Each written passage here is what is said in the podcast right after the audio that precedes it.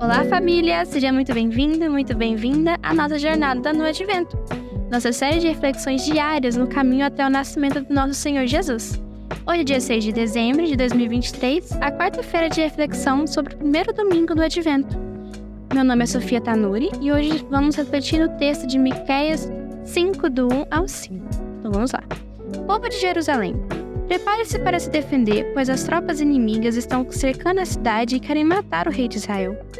O Senhor Deus diz: Belém Efrata, você é uma das menores cidades de Judá, mas do seu meio farei sair aquele que será o rei de Israel. Ele será descendente de uma família que começou em tempos antigos, num passado muito distante. Deus vai entregar os israelitas nas mãos do inimigo, que os dominará até que nasça o filho da mulher que está para dar à luz. Então os israelitas, que estão no cativeiro, voltarão a se reunir com seus patrícios na terra prometida. O rei virá e será o pastor do seu povo, governando-o com a força que o Senhor lhe dará, e em nome do Senhor, o seu glorioso Deus. O seu povo viverá em segurança, pois o seu poder alcançará os lugares mais distantes do mundo. E ele trará a paz. Quando os assírios invadirem o nosso país e conquistarem as nossas fortalezas, nós mandaremos para lutar contra eles os nossos líderes mais importantes. Esse foi o texto de Miqueias 5, do 1 ao 5.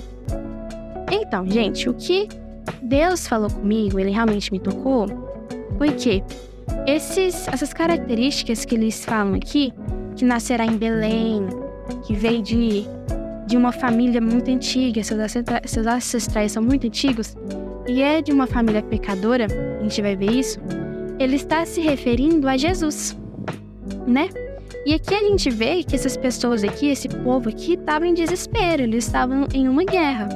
Mas, tipo assim, tava tudo muito agitado, cheio de conflito, desespero, né? Que é uma guerra, gente, é uma guerra. Então, o que aconteceu? Aqui Deus está falando, ah, eles estavam, não estavam em cativo ainda, eles estavam prestes a ir ao cativo. Então, o que, que aconteceu? Aqui Deus está falando que ele vai mandar um rei para eles. E esse rei é Jesus. E esse rei, ele trará a paz. Ele fala aqui no, no, no versículo 5: Ele trará a paz. E que ele governaria ao povo como um pastor. E assim, isso a gente relaciona com uma parábola de Jesus, que ele é o pastor das ovelhas. Então, tipo assim, tem bastante nexo esse texto do Velho Testamento com lá o Evangelho, quando ele fala dos, que ele é o pastor das ovelhas. Ele fala a parábola. Então, assim, ele fala que ele trará a paz e ele governará com a paz. E assim, a gente pensa assim, muitas das vezes a gente está com conflitos de desespero na nossa vida, na nossa casa, com as outras pessoas, ai, com o meu líder, com a minha igreja, com o meu professor. A gente entra em conflito, a gente tem conflitos e muitos desesperos na nossa casa. Só que Jesus é a paz. Aqui ele está falando que Jesus é a paz, ele trará a paz. E ele é a solução para essas coisas. E assim, Jesus, ele é incrível, porque ele traz a paz no meu relacionamento com Deus, no meu relacionamento com o meu irmão e no meu relacionamento de aceitação de quem eu sou. Então Jesus é o único que pode trazer paz pra gente. E assim, aqui também fala que os lugares mais distantes do mundo conhecerão e terão o poder de Deus, e eles terão a paz. Então todos nós temos, podemos ter a paz de Cristo. E eu te pergunto, Quais são os lugares da sua vida que você não está tendo paz? O que, que te incomoda? E convide Jesus a estar nessas coisas, nesses conflitos, porque Ele é a paz. Então agora a gente vai orar pedindo isso. Senhor meu Deus, Pai amado, Senhor, muito obrigada, Senhor, pela sua paz, por Senhor ter mandado o seu filho e trazer paz no nosso coração.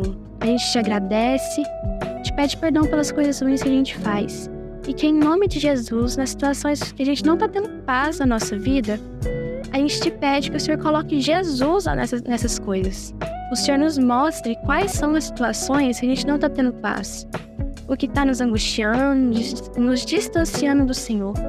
Que o Senhor, em nome de Jesus, coloque Jesus nessas coisas. Coloque Jesus na nossa vida. Porque Ele é a paz. E Ele trouxe a paz comigo e com o Senhor. Pai, muito obrigada, Senhor. Amém. Então é isso, gente. Que vocês tenham a paz de Cristo em nome de Jesus. Amém.